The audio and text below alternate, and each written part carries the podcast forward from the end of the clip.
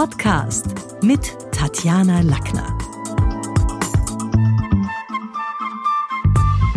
Willkommen zu einer neuen Podcast-Ausgabe. Heute geht es um das Medium Radio. Werner Reinke ist heute mein Gast. Er hat 2012 in der Kategorie Bester Moderator den Deutschen Radiopreis verliehen bekommen und sein bisheriges journalistisches Lebenswerk wurde sogar mit einem Ehrenpreis des Hessischen Journalistenpreises ausgezeichnet. Werner, du bist Hörfunkmoderator mit Leib und Seele.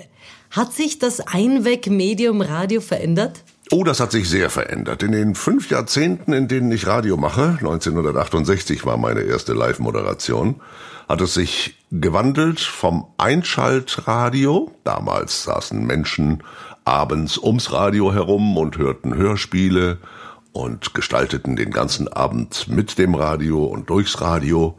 Und heute ist es ein reines Begleitmedium. Also ab in die Ecke vom Einschaltradio zum Begleitmedium. Ich finde, das Radio hat sich ein bisschen in die Ecke gestellt, freiwillig. Denn das Radio hat erkannt, es ist Begleitmedium und deswegen macht es auch Begleitprogramm. Das finde ich falsch. Ich finde, man sollte jederzeit, wenn es geboten ist, auch Einschaltradio machen und Radio, das die Leute gezielt hören können und auch äh, mit intensiverer Information, als das im reinen Begleitradio der Fall ist. Also vom Einschaltradio zum Begleitmedium hat sich da viel geändert. Was sehr viel besser geworden ist, ist die Verfügbarkeit von Tonträgern durch die Digitalisierung. Früher, wenn ich äh, eine Platte senden wollte, dann musste ich ins Schallarchiv gehen, musste dort die Platte ausleihen die Platte in die Senderegie bringen, dort die Technikerin bitten, die Platte aufzulegen oder sie vielleicht selber auflegen, wenn ich schon selbst Fahrer war was heute selbstverständlich ist, war damals noch die Ausnahme. Stimmt absolut. Und äh, dann musste ich die Platte wieder ins Archiv zurückbringen. Heute, wenn beispielsweise ein Hörer mal anruft und sagt, sag mal, gab's von dem Titel, den du gesendet hast, nicht eine viel bessere Coverversion und du willst darauf reagieren, dann hast du innerhalb von 30 Sekunden auch diese Coverversion auf dem Sender. Dieser Vorteil der Digitalisierung wird also für meine Begriffe zu wenig genutzt. Die Radiolandschaft hat sich ebenfalls über die Jahre vervielfältigt. Das oftmals tot gesagte Medium blüht aber immer mhm. noch. Welche Sprecher magst du selber gerne? Ja, das kann ich gar nicht so genau sagen, welche ich selbst mag, denn ich höre nicht so viel Radio, außer vielleicht noch im Auto.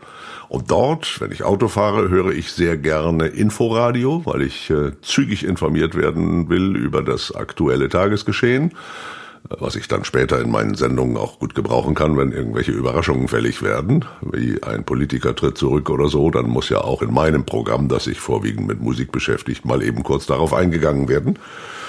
Also höre ich Inforadio sehr gerne und zunehmend auch die zweiten Programme, die sich also mit klassischer Musik und mit äh, Kultur befassen. Und äh, deswegen kann ich also die anderen Sender, die um mich herum sind, Popsender, Popwellen oder so, gar nicht so sehr gut beurteilen.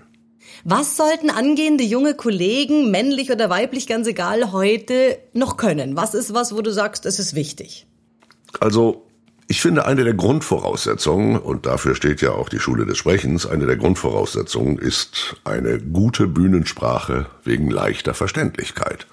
Wenn ich so im hessischen Dialekt daherkomme und da den Hörern was vermitteln will, wie zum Beispiel ich das jetzt gerade darstelle, dann wird es sehr schnell ermüdend, wann die Transferleistung gebracht werden muss, das erste Mal von meinem Dialekt übersetzt werden muss. Also saubere gute Aussprache, Allgemeinwissen. Ich habe es eben schon angedeutet. Wenn plötzlich was passiert, solltest du einigermaßen im Bilde sein, was du da sendest, wenn du über einen zurückgetretenen Politiker, über einen gestorbenen Kirchenfürsten und so weiter und so weiter referierst. Okay, was ist mit Kopfrechnen?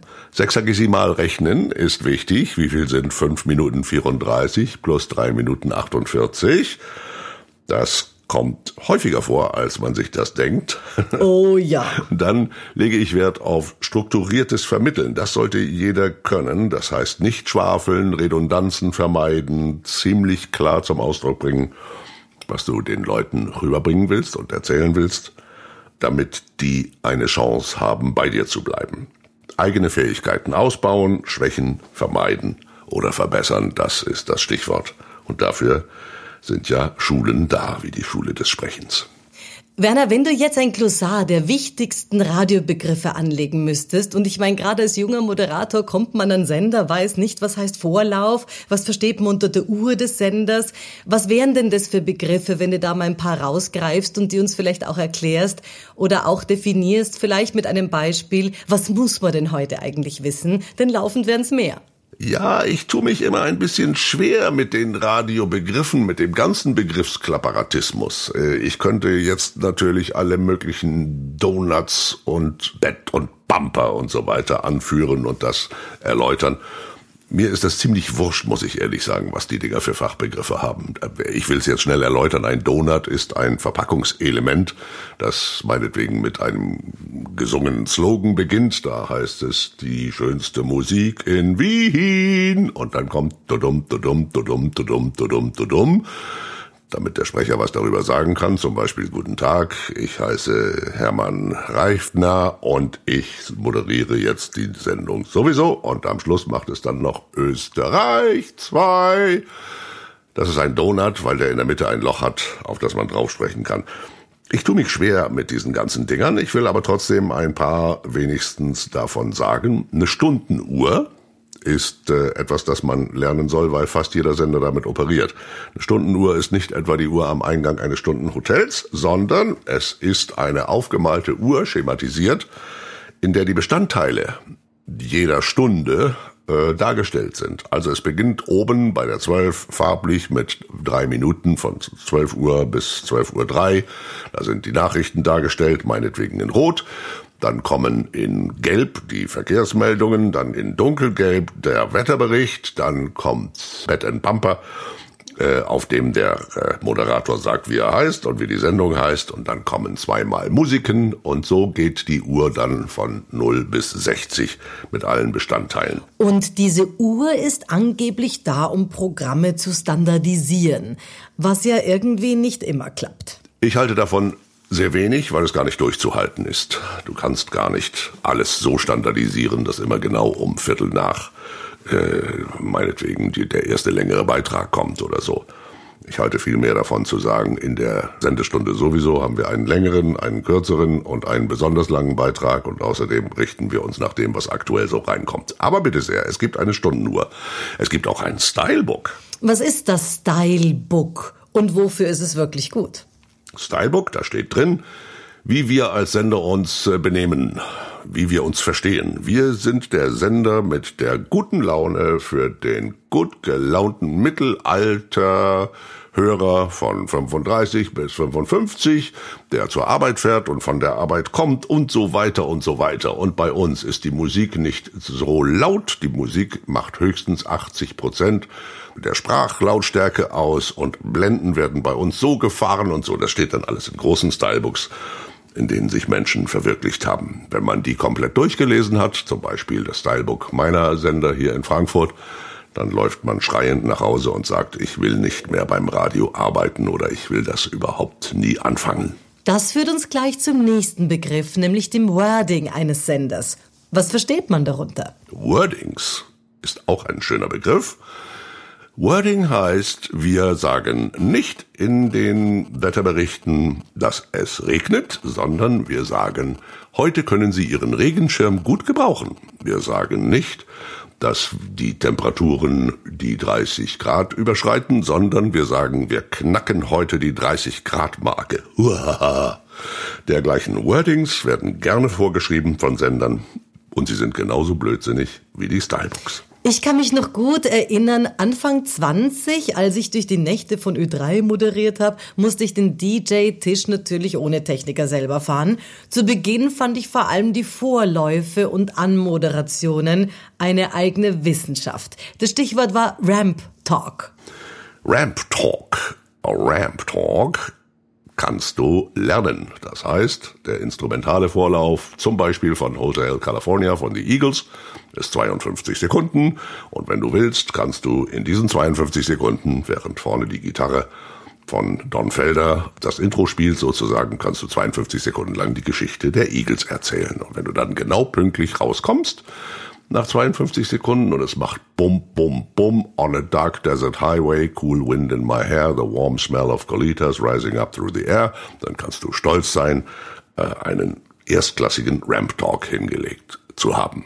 Darüber später mehr, über Sinn und Unsinn von Ramp Talks, werde ich gerne in der Schule des Sprechens referieren. Wir Moderatoren wurden damals noch von unseren direkten Vorgesetzten trainiert. In meinem Fall waren das Angelika Lang und Walter Gröbchen. Sendungen wurden nachbesprochen und dann An- und Abmoderationen herumanalysiert. Aircheck. Es heißt nicht mehr, jemand hört deine Sendung an und kritisiert sie. Es heißt Aircheck. Yes. Da kommt in der Regel ein Trainer von außerhalb im Zweifelsfalle hat er 500 Kilometer Anfahrtspauschale abgerechnet. Der hört sich kurz mal deine Sendung an, dann sagt er dir, was du alles hättest besser machen können, und dann ist er auch wieder weg und wird die nächsten Monate deine Sendung nicht mehr hören können. Auch ein ziemlicher Blödsinn, aber auch gängige Praxis. Was habe ich? Habe ich zwei, vier, sechs. Ein siebter Begriff fällt mir leider nicht mehr ein. Völlig okay, das war schon eine ganze Menge. Werner, du hast Stars wie David Bowie, Neil Diamond, Johnny Cash, Katie Melua und viele andere interviewt. Worauf sollten junge Radiokollegen beim Interview achten? Gibt's da irgendwie eine besondere Anekdote, die dir auch in Erinnerung geblieben ist? Also was ist denn das, wenn man einen großen Star vor sich sitzen hat, wo man sagt, okay, das machen wir lieber schon und da passen ein bisschen auf? Bei Künstlerinterviews bereite ich mich vor, indem ich alles über den Künstler, was ich finde, äh, auch durchgelesen habe. Äh, und das speichere ich ab. Aber ich gehe nicht mit einer Liste von Fragen ins Interview. Denn dann klammere ich mich an diese Liste und dann sagt mir meinetwegen der Interviewpartner, und dann habe ich meine Frau ermordet und dann äh, meine Schwiegermutter auch noch erschossen und dann bin ich wieder nach Hause gefahren. Und da ich nicht zugehört habe, sage ich, ah ja, und wie geht's sonst? Also, um das zu vermeiden, habe ich keine vorgefertigten Fragen, kann also auf den Künstler eingehen und auf das, was er mir erzählt und Nachfragen stellen. Das halte ich für ganz besonders wichtig, wenn irgendwas Sinnvolles aus dem Interview rauskommen soll. Ansonsten hast du dann deine Fragenliste und auch die Standardfragen, die dann jeder Sender stellt und so. Das äh, halte ich auch alles für großen Quatsch. Also versuche auf deinen Gesprächspartner einzugehen, auf das zu reagieren, auch was er sagt und so das Gespräch fortzuführen, dann kommt wesentlich mehr dabei raus. Ich habe mal zu Gast gehabt Paul Anker. Paul Anker war ein großer Star der 50er, 60er, 70er Jahre. Bis in die 80er, 90er hat er noch äh, regelmäßig große Hits abgeliefert. Und der hat mir in der Sendung live erzählt, wie er den Text von My Way für Frank Sinatra geschrieben hat. Das war das Spannendste, was ich bisher erlebt habe. Er hat erzählt, dass er Frank Sinatra in äh, Las Vegas getroffen hat. Und Sinatra hat zu dem Zeitpunkt zu ihm gesagt, weißt du, Paul, ich habe das Ganze so satt. Ich höre auf, ich will nicht mehr, ich kann nicht mehr. Die ganze Mafia, dieser ganze Kram, der geht mir so auf den Nerv. Ich ziehe mich zurück, ich habe jetzt genug, ich habe genug Kohle und ich will auch nicht mehr. Okay, wow. Und da hat Paul Anker gesagt, Ma, Sinatra hört auf. Und Sinatra kann ja keine eigenen Lieder schreiben, hat er ja nie gemacht. Der muss doch ein Lied haben dafür, dass er aufhört und eine Bilanz seines Lebens ziehen. Und dann ist äh, Paul Anker heimgeflogen nach Ottawa in Kanada, hat sich an seinen Schreibtisch gesetzt. Draußen war Gewitter, es blitzte, es donnerte. Und Paul Anker hatte bereits eine Melodie, die hatte er damals dem äh, französischen Künstler Claude François abgekauft. Die Melodie von Comme d'habitude. Da da, da da da da da da, Comme d'habitude. Und die Melodie hat er genommen und hat darauf den Text geschrieben. Now the end is near, I'm gonna face the final curtain. My friends, I say it clear, I state my case of which I'm certain und so weiter und so weiter. Damit ist er dann sofort wieder, nachdem er das in der Nacht geschrieben hat, sofort wieder zurückgeflogen nach Las Vegas, ist ins Studio gegangen zu Sinatra, hat gesagt, hast du fünf Minuten Zeit, ich will dir was vorspielen, hat sich ans Klavier gesetzt, hat dieses Lied äh, dem Sinatra vorgesungen und Sinatra und sein Produzent haben gesagt, ja, lass mal hier, wir kümmern uns drum, wir gucken mal, was wir daraus machen. Und dann zwei Wochen später hat er zu Hause einen Anruf bekommen. Hi, it's Frank. Listen to this kid. Und dann hat Frank Sinatra den Hörer an seinen Lautsprecher gehalten und hat Paul Anka das erste Mal My Way vorgespielt. Ist das nicht eine großartige Geschichte? Ja, das war wirklich eine tolle Geschichte. Das sind schon große Namen, Paul Anka, Frank Sinatra. Wobei du hast wirklich Anekdoten ohne Ende auf Abruf. Das ist schlicht beeindruckend. Eine Menge Anekdoten. Vielleicht können wir mal einen ganzen Abend machen, wo ich über die Künstler erzähle. Werner, du bist nicht nur Moderator, du bist auch Pilot und einer der wenigen, der zu seinen eigenen Workshops sogar selbst im Cockpit sitzend angeflogen kommt, wenn du an der Schule des Sprechens in Wien trainierst. Was lernen die Diplom-Sprecher-Prüfungskandidaten bei dir? Ich bin ein großer Bewunderer des deutschen Flugpioniers Otto Lilienthal. Und das nicht nur deswegen, weil der das Fliegen sozusagen erfunden hat und sich mühsam erarbeitet hat mit allen möglichen Diagrammen zusammen mit seinem Bruder Gustav, wenn die in der Sonne gelegen haben und den Störchen zugeschaut haben und dann Storchenfedern abgemalt und überlegt, wie kann das sein, dass die fliegen können. Nein, das ist nicht der Grund, weshalb ich den am meisten bewundere, sondern weil er sich bei allem, was er erforscht hat, immer mit allen Konkurrenten aus anderen Ländern, die am selben arbeiteten, am selben Problem, dem Menschenflug nämlich, weil er sich mit denen ausgetauscht hat. Und nach diesem Motto möchte ich sehr gerne alles, was ich an Kenntnissen und Verfahrensweisen in 50 Jahren erarbeitet habe, auch weitergeben an die Menschen, die es wissen wollen. Und in den Workshops gebe ich gerne Auskunft über alle möglichen Stilmittel und über alles, was ich für wichtig halte. Viele Menschen entdecken aktuell das Medium Podcast. Es erlebt eine Renaissance. Worauf sollte man achten, wenn man neu damit startet? Welche Tipps kannst du geben? Ja, beim Podcast im Vergleich zu einer Radiosendung ist es natürlich so, der Podcast kann immer und immer und immer wieder gehört werden. Das heißt, jeder Fehler, der dort vielleicht drin ist, jeder kleine Haker wird immer wieder abgespielt, wenn man den Podcast hört. Sorgfalt ist also einerseits oberstes Gebot, und andererseits halte ich es mit dem berühmten Filmregisseur Billy Wilder, der so berühmte Filme wie 1, 2, 3 oder Manche mögen's heiß und viele andere gedreht hat, über dessen Bürotür gab's ein Schild. Auf dem stand ein Spruch seines Regisseurkollegen Ernst Lubitsch und der hatte in schönstem Kirchenenglisch formuliert, Thou shalt not bore. Du sollst nicht langweilen. Und damit hat er völlig recht. Denn das, was du vielleicht für vermittelnswert gehalten hast als Podcast-Hersteller, das kann durchaus auf andere einen ziemlich langweiligen Eindruck machen. Diese Qualität solltest du dir also irgendwie erarbeiten dass du beim Abhören deines eigenen Podcasts sagen kannst, ja, das wird mich interessieren und das wird deswegen auch andere Leute interessieren. Denk dran, Sorgfalt und Thou shalt not bore. Die Schule des Sprechens hat bereits 2018 einen Podcast-Wettbewerb ins Leben gerufen. Da waren Menschen dabei, die gar nicht bei uns in der Ausbildung waren, weil sie aus Deutschland, aus der Schweiz ihre, ihre Audiofiles geschickt haben. Es gab aber natürlich auch viele unserer Absolventen. Worauf würdest du bei der Bewertung der sprachlichen Leistungen besonders achten? Und noch dazu muss man ja sagen, dass jeder, der bei uns eine Diplom-Sprecherausbildung macht, auch einen eigenen Podcast für seine Ausbildung gestalten, sprechen und schreiben muss. Und der steht natürlich auch im Diplomzeugnis. Ja, da greift ja alles ineinander. Alles, was man in der Schule des Sprechens lernen konnte und hoffentlich auch gelernt hat. Das ist ja beim Herstellen des Podcasts wichtig. Die sprachliche Leistung ist äh, genauso wichtig auf der Theaterbühne wie beim Radio, wie beim Fernsehen wie auch beim Podcast. Also richtig atmen, richtig betonen, Dialektfärbung bitte vermeiden, damit nicht der Hörer am Ende eine Riesentransferleistung vollbringen muss, um zu übersetzen, was er da gehört hat. Dann wandert er nämlich auch ab. Also bei uns in Frankfurt spricht man ungefähr so.